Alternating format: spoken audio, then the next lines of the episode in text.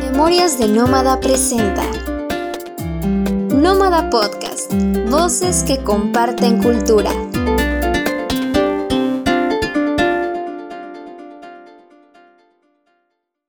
Hola queridos oyentes, yo soy Emiliano Valencia y me da mucho gusto darles la bienvenida al especial de la segunda temporada de Nómada Podcast. El día de hoy, Jovain Vázquez nos adentra a un ámbito que se ha ido popularizando poco a poco gracias a programas como RuPaul's Drag Race y La Más Draga, convirtiéndose en una de las artes mainstream más contundentes de los últimos años el arte drag. A través del drag se permite a las personas no solo ser libres de expresarse con maquillaje y vestuarios extravagantes, sino que además tienen la posibilidad de ganar dinero con la famosa propinita y hacerse una figura mediática en redes sociales. Pero antes de ser dragas, tuvieron que pasar por un largo camino de trabajo, experimentación y conocimiento de sí mismas. Un ejemplo yucateco es Kimi Bomba, docente, teatrera, boguera, hostera de bazares y cuentacuentos de las niñas en Yucatán. Siento que es como una extensión, ya sabes, como que algo dentro de mí gritaba, exprésate, hazlo. Porque yo soy una persona que desde siempre me ha gustado que dibujar, actuar, expresarme, cantar, etcétera. Entonces yo digo que siempre voy a decir esto. VH1 me hizo una drag queen. Eh. o sea, me acuerdo que cuando veía tele,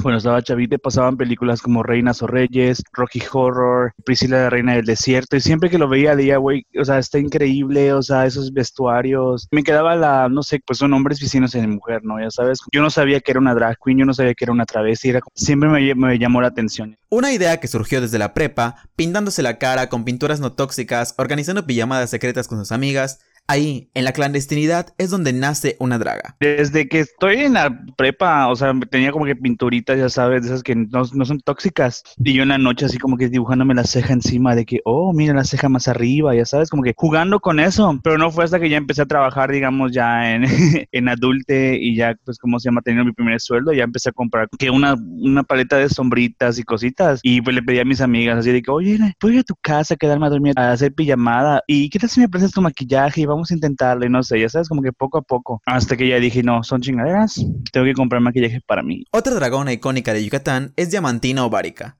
Nacida, criada y desarrollada en la Ciudad de México, llegando a Mérida para esparcir muchos polvitos de colores. Teatrera, guionista de televisión, escritora de ficción y conductriz de un programa de radio, nos comparte ¿Cómo nació su idea de hacer drag inspirándose en las mujeres de su familia? Mi mamá se iba a casar acá en Yucatán y tenía en el closet allá en México su terno de novia y era mi máxima fantasía ponérmelo. Entonces, de chiquita ponerme el terno de novia, puta, era lo máximo. Entonces yo creo que ahí, ahí ya nació Diamantina sin duda. Estoy hablando de, de cuando tendría yo cinco o cuatro años que, que me emocioné con una ropa tan vistosa además de lujo. Proveniente del mundo de los osos, esa subcultura gay de hombres grandes y velludos, con estética hipermasculina y que regularmente reniegan de lo femenino, Diamantino Obárica ha decidido rebelarse y continuar explotando tanto su esencia masculina como femenina. El ir de la mano con mi mamadra, que es Adrián, y que es el papá oso de México, tuvo mucho que ver con esta transformación que tenemos que llevar todavía, esa reminiscencia de no querer aceptarnos en nuestro lado femenino y querer ser menos putos por ser grandotes, los osos. Ahí empujó y como que me dio más duro esta necesidad de explotar lo femenino y de decir, no es que tengamos que ser menos putos, es que así estamos bien.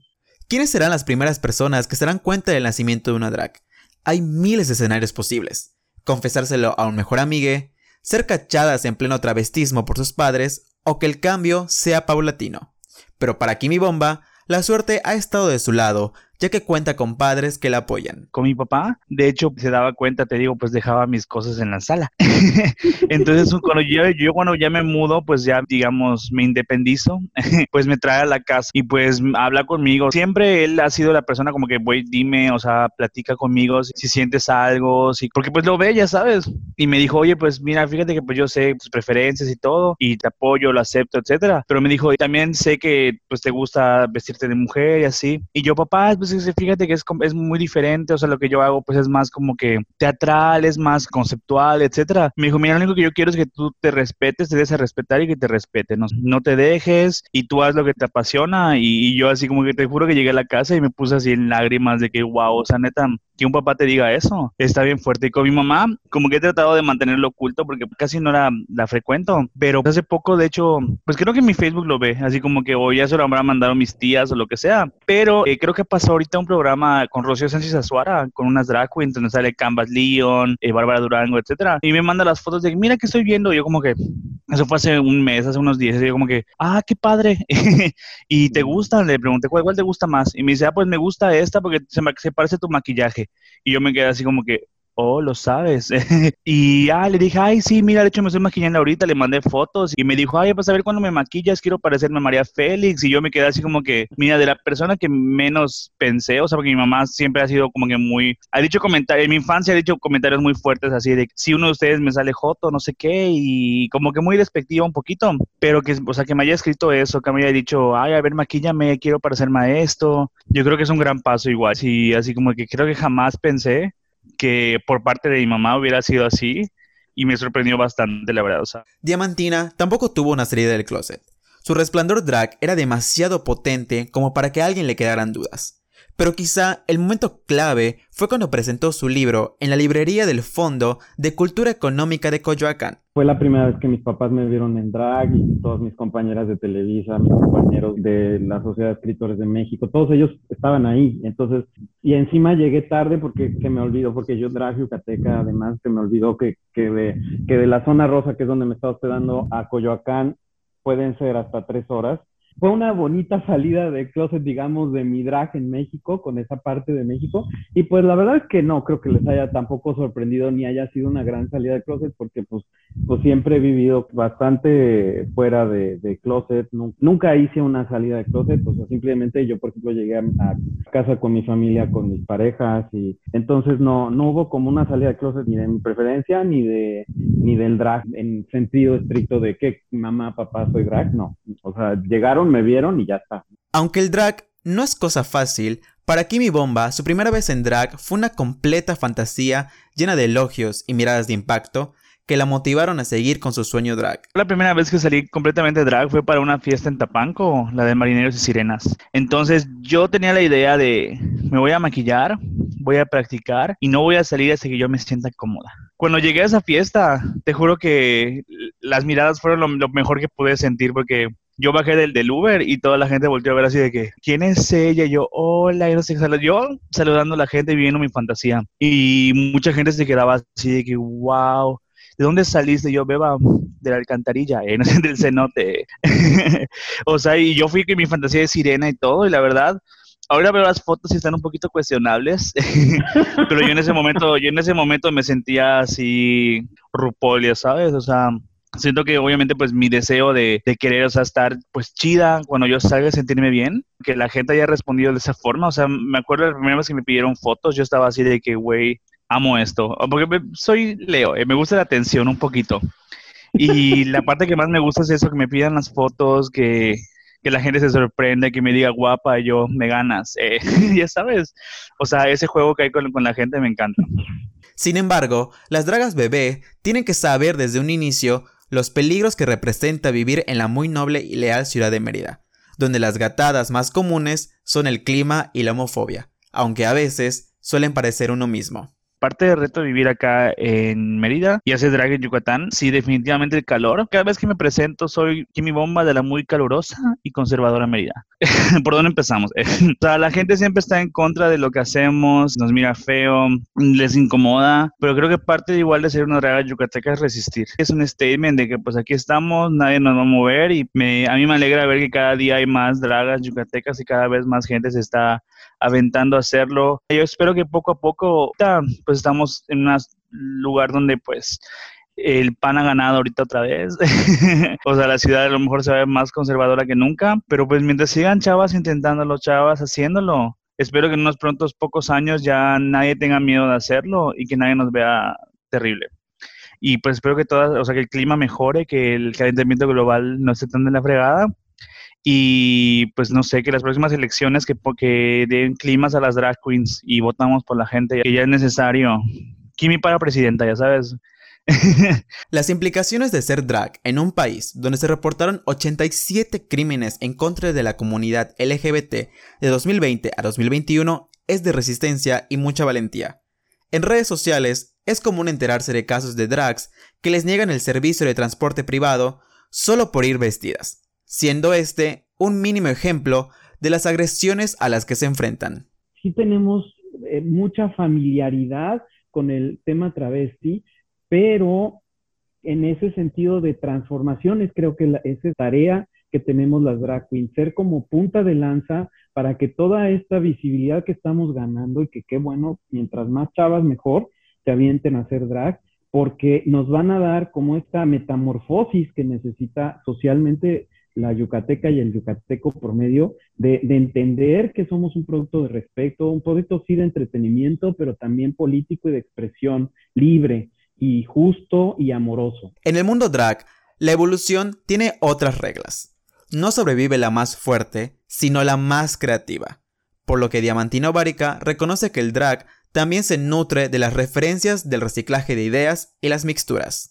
Tu creatividad, tu mejor inversión. O sea, por eso que dice que le pegas piedra, le mueves el botón, le pones un poquito de encaje. Yo creo que Pinterest puede ser una gran inspiración para nosotros las drag y tomar, o sea, diseños. No, no hay nada nuevo bajo el sol, así que es la combinación y tu interpretación de lo que ya existe, ¿no? Entonces, esta interpretación es tu versión y esa es tu aportación. Entonces, estéticamente, porque pues, nosotros tenemos una importante aportación estética con nuestro trabajo, eso es lo que debemos buscar, ¿no? El, concretar eh, nuestra versión del mundo.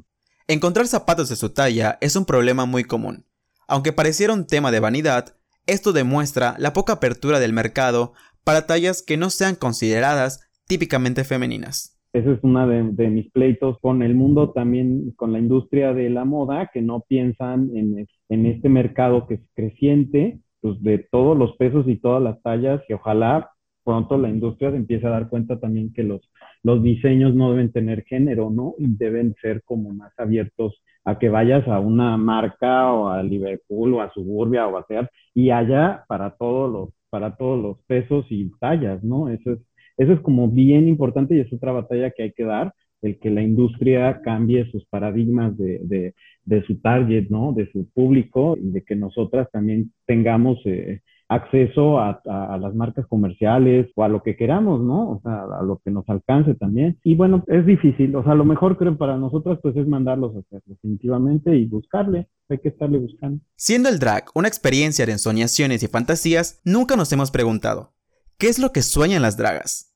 Kimi y Diamantina Sueñan en grande, en el futuro del drag en estas tierras cálidas, porque soñar en eso es asegurar la colectividad y la herencia de un arte a nuevas generaciones. Kimi es una extensión de mí, es, como otro brazo, ya sabes, es como que mi otra mitad. igual y sí, ya sabes, a lo mejor con, con mi vestidazo de princesa, como sirena, o sea, a lo mejor, y todo eso que siempre han anhelado interpretar está ahí en el subconsciente, así que a lo mejor y sí. Y pues un sueño para el futuro, pues es una comunidad sólida yucateca en cuanto al drag, no andar, o sea, andar ya sin miedo. Mi sueño es llegar a viejita y ver todas las generaciones del drag nuevo, agradeciéndonos a las que estuvimos aquí desde el principio, y nosotras que estamos ahorita, agradecer a todas las que caminaron anteriormente, ya sabes, porque gracias a ellas estamos acá, estamos un poquito más visibles, a lo mejor y no tenemos tanto miedo como ellas tuvieron en el pasado. sueño en cuanto a Yucatán es que nos volteen a ver también, que no solamente sea el drag mexicano es Monterrey, Ciudad de México y Guadalajara, sino que aquí también hacemos cosas chidas y hay exponentes increíbles, hay chicas súper talentosas y pues que cuando piensen en drag igual volteen a ver en, a Yucatán o al sur. Diamantina aspira a hacer cosas totalmente diferentes a lo que hacen las drags hoy en día. Prefiere armar un show teatral íntimo con influencias de cabaret no ansía las masas, sino el contacto personal con su público. Sueño más con ser una buena espectadora y admiradora del arte drag y desde mi trinchera consciente de mis limitaciones y de mis posibilidades, disfrutar más que nada, ¿no? Entonces yo ya estoy en esta etapa de la vida en que quiero disfrutar lo que he trabajado a lo largo de más de 20 años y todo eso. Entonces ya estoy como en el, en el sueño de que todo lo que venga es ganancia, ¿no? O sea, que lo que he tenido que vivir lo he vivido a full y que lo que venga sea ganancia. Cada vez que veamos una drag, pensemos que es una persona que nació dos veces. Primero en el incontrovertible parto biológico y luego en el monumental esfuerzo de conformarse a sí mismas con su propia creatividad. No cualquiera se da a luz con kilos de maquillaje y si alguien lo duda, que lo intente. ¿Podrán? Muchas gracias a Kimi Bomba y Diamantina Ovárica por participar en este episodio especial y compartirnos sus conocimientos y experiencias. Y muchas gracias a ustedes por habernos escuchado hasta el final y acompañarnos en toda esta segunda temporada de Nómada Podcast. Yo soy Emiliano Valencia, hasta la próxima. Si te interesa leer estos textos y muchos más, te invitamos a buscarnos como memoriasdenómada.com y en Instagram y Facebook como arroba memoriasdenómada.